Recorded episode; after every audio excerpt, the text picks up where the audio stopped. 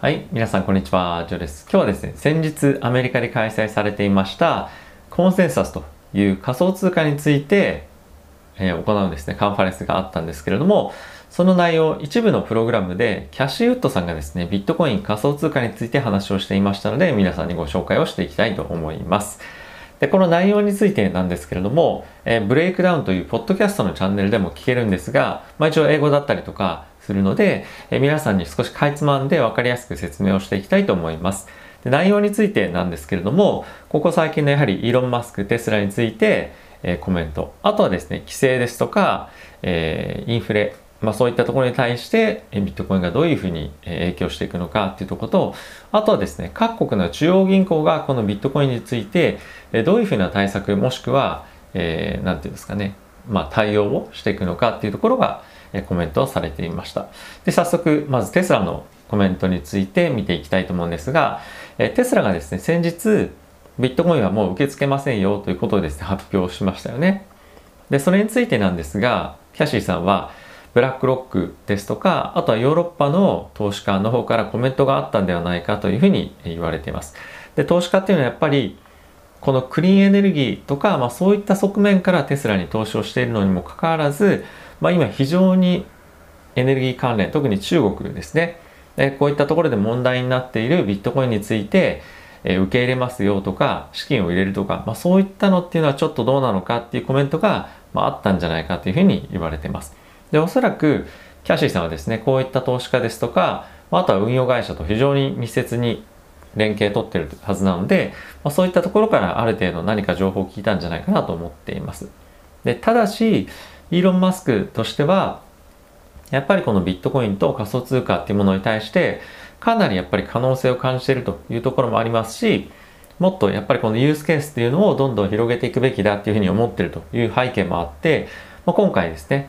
えー、今回じゃあもう禁止しますよ受け付けませんよっていうだけではなくて、まあ、今後将来的に、まあ、ビットコインを、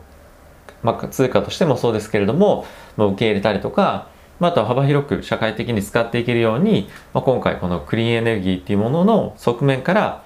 ビットコインを改善していきましょう。このマイニングに際して、えー、もっとクリーンエネルギーを使っていきましょうとかですね。まあそういったような働きかけを今しているというわけなんですね。なので、まあ、完全にビットコインに対してネガティブになったとか、もうダメですよっていうわけではなくて、やっぱりこの業界っていうものを通じて、いかに、えー、テスラだけではなくて、社会全体でこの ESG というか、まあ、環境っていう問題に、えー、取り組んでいけるかっていうものを今提唱しているというような段階なんではないかというふうに言っています。あとはですね、このような、まあ、一連のムーブメントを、まあ、きっかけにですね、まあ、ここまでなかなかその商業化っていうところに向けて、え、難しい問題を抱えていたですとか、まあ、あとは商業化できたとしても、まあ、そんなに儲からないような業界になってしまっているような、まあ、例えばソーラーなんですけれども、こういったところの分野がもっと注目を集めてでかつ商業的にもま成功していく、まあ、一つのきっかけになるんではないかというふうに言っていました。まあ、ちょっとこちらはあの話が少し外れるので、まあ、今回は深掘りは、えー、止めておきますけれどもやっぱりこの一つのムーブメントとなって環境っていうところに対しての取り組みが世界的にもっと進むんではないかというようなコメントでしたね。はい。で、あとはですね、えー、一つ非常に興味深かったのが、やっぱりアークとしても仮想通貨、フィンテックについてもっともっと可能性がやっぱあるっていうふうに感じていて、なんとイーサリアムのマイナーをですね、雇ったんですね。マイニングの、まあ、スペシャリストじゃないですけども、そういった方を雇って、まあ、今非常に、まあ、イーサリアム、ビットコインもそうですけれども、まあ、今後のユースケースですとか、まあ、そういった技術に対して、今どんどんどんどんリサーチを進めているということをしているそうです。で彼は、えー、この、まあ、彼はというか彼女なのかもしれませんがこのイーサレムのマイナーは一応フィンテックのチームに入って今研究というかまあリサーチしているそうなんですけれども、まあ、今後イーサリアムに対して、えーまあ、アークのコメントとかっていうのもどんどんどんどん出てくると思いますし、まあ、先日ですねアークがイーサリアムに投資してるというニュースも出てきてましたので、まあ、今後アークがどういうふうな企業に、まあ、ブロックチェーンというまあ一つの業界の枠として投資をしていくのかっていうのも非常に注目ですし今後おそらくレポートとかも出してくるとは思うのでこのイーサに対してどういった発言をしてきてかつどういった影響を市場に対して与えていくのかっていうのは一つ大きな注目かなと思っています。はい。あとはですね規制に関してなんですけれども、えー、規制は今非常に進んではいるものの、まあ、これはビットコインとか仮想通貨を潰そうとしているものではないよねとこれはやっぱり新しい産業としてかなりチャンス世界的にもこれがチャンスだっていうのはやっぱり理解しているので、まあ、ある程度やっぱり環境を整えるために今規制をしていて今後将来的に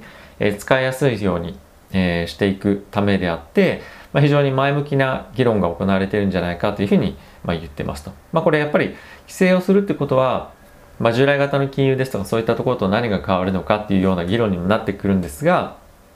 まあ、ただし ETF とかそういったものを導入するにあたってやはり投資家保護という観点からしっかりと整備されていないと、まあ、規制がですね整備されていないとなかなか導入しづらいという面はあるので、まあ、この辺りはやっぱり我々としても、まあ、必要な規制として、まあ、受け止めなきゃいけないんじゃないかっていうことですよね。であとはですね、まあ、あの先日もうすでに就任しました、えー、ゲリー・ゲンスラーさん SEC アメリカの証券取引委員会の、まあ、トップですけれども、まあ、彼はですね非常にクリプトに対してオープンでは立場ではあるので、まあ、今後、まあ、こういった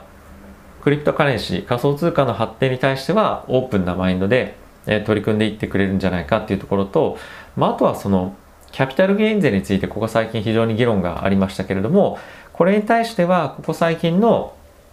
えー、関わってる人たちとか、まあ、ゲリー・ゲンスラーさんと一緒に働いてる人たちっていうところの顔ぶれを見ると、ね、このキャピタルゲイン税に関してはま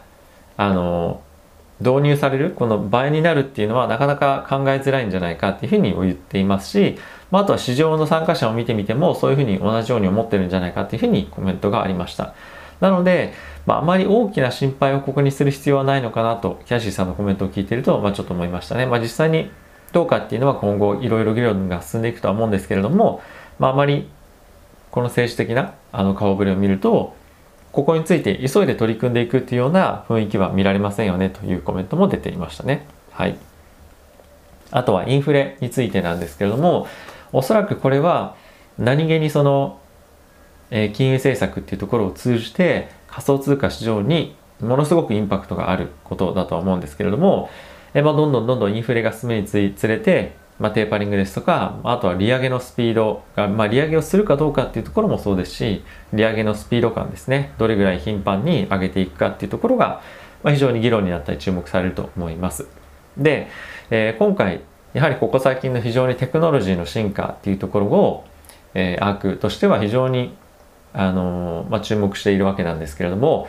まあ、こういったテクノロジーの進化例えば AI ですとかいわゆるオートメーションとかいろいろありますよねでそういったところがたくさんのところに企業で導入されればされるほどサービスに対してのデフレ圧力がかかると、まあ、人の何て言うんですか人件費とかっていうのはかからなくなったりします。しいろんなことが効率化されることで逆にデフレになるんじゃないかっていうふうに、まあ、言ってるんですね。これまあ常々アークのキャッシュさんは言ってるんですけれども、まあ、こういったところを見てみるとまあ、そのインフレ圧力っていうのはテクノロジーの発展によってどんどんどんどん減っていく圧力が弱まっていくので、まあ、デフレになるんじゃないかつまり今後金融政策としてはインフレインフレっていうふうに言ってるのが、まあ、そういった方向性には、ま、動かないで金利利上げしていったとしても利上げの圧力っていうのは結構弱いものになるんじゃないかっていうような分析をしているというわけです。なので、まあ、そういったことをまあ信じるのであればやっぱりこのここ最近非常に金利上昇というのが気にされてますけれども、やっぱ長期的なスパン、これ短期じゃダメですよ。短期的にはやっぱり人々が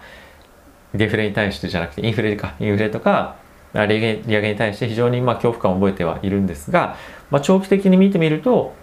やっぱりこの利上げとか、テーパリング、インフレっていうところのリスクは結構低いんじゃないかっていうふうに言っています。で、これが本当であれば結構株式市場にとってはプラスだと思いますし、もちろんビットコイン仮想通貨の市場に対しても金融の引き締めっていう観点がまあ可能性が低くなるもしくはスピード感が遅くなるということで非常にプラスな要因なんではないかなと個人的には思ってます。まあ、投資環境としては、まあ、非常にいい環境が長期的にまあ続くんじゃないかということだと思うのでこの辺はまあそういった視点からも見ていきたいなと思っています。あとはですね、えー、中央銀行が今後ビットコインを買うんじゃないか、もしくはもう買ってるんじゃないかっていうふうにキャシーさんは言っていました。で、この理由なんですけれども、特に発展途上国の中央銀行がそういうふうに買うんじゃないか、買ってるんじゃないかって言ってるんですね。でその理由としては各発展途上国っていうのはここ最近非常にコロナの影響もあって、えー、まあ何ていうんですかバランスシートが非常に傷んでいたりとか、まあ、あとは各国の通貨の価値が非常に下がってるとやっぱり経済も弱いのでのでなかなかやっぱり自国の、え、経済を支えるように、まあ、何かしら力がないと通貨の価値はどんどんどんどん落ちていってしまうと。でそうなってくると何の資産を、まあ、中央銀行として持ってるかっていうのも非常に重要になっていてこれまではドルが中心だったんですが、まあ、最近やっぱりユーロとか、まあ、そういったところも取り入れられていったりはしてるんですけれども、まあ、今後はその資産の価値を守るためにビットコインが活用されるんではないかというふうに言っています。でビットコインっていうのは他の通貨ですとか、まあ、株もそうですけどもそういったものとは相関が非常に低いここ最近で見てみると、まあ、低いアセットになっていますし、まあ、今後成長っていうのも見込めるのでそういった観点からもちろん大きな割合ではないんですけれどもやっぱ全体に対して数パーセントっていうところからスタートしてえ組み入れられ始めるんじゃないかっていうことを言っていますと。でこれ非常にあの納得いく僕は話だなと思っていてやっぱり結構ドルとかもここ最近は価値がどんどんどんどん下がってるんですよね。ドルインデックス見ても分かる通り。なので結構ドル以外の通貨を、えー、そのリザーブっていうんですかね。に組み入れるっていう動きがどんどんどんどん進んではいたんですが、まあ、これに、ま変わる代替の、まあ商品というか、えー、投資対象物というものが、まあ出てきてこれがビットコイン仮想通貨っていうところだと思います。で実際に発展途上国に関しては特に、え、このイーサリアムを使ってのプロジェクトっていうのが非常にたくさん、え立ち上がっていてまあ、いろんな貧困ですとか社会問題を解決するための、まあ、一つのプラットフォームに今などんどんどんどんなってってるんですよね。まあ、そういったところを、ま、見てみると新興国の方がこのイーサですとか仮想通貨のプラットフォームっていうものに対して可能性を感じてるんじゃないかなと思いますし、まあ、より身近なものに感じてると思います。そういった意味も含めると投資対象としてもしくはその資産の保管としてえビットコインですとかイーサに対して、まあ、お金を少し入れるっていうのは抵抗少ないかなと思いますしまあ、やっぱりそのドルの下落っていうものが結構著しくあるので資産の分散という意味で今後投資対象としてえ仮想通貨っていうものが選ばれるんじゃないかなと僕自身もえこの話を聞いて、まあ、納得しました。はい。えーまあ、こんなところの内容だったんですけれどもやっぱりここ最近の、まあ、イーロン・マスクの発言が物議を醸していましたけれども、まあ、それだけ世界的にインパクトありましたがやっぱり仮想通貨ビットコインに対しての注目を集めたっていうところのやっぱ貢献だとかあとはこの ESG っていう観点からやっぱりビットコインも見ていかなきゃいけないよねっていうのは、まあ、一つこういったムーブメントがなければ起こらなかった議論だと思うので、まあ、どんどんどんどん今後発展していく仮想通貨が発展していく中で、まあ、今一つのまた過渡期になってるんじゃないかなと思うので今本当に我々は、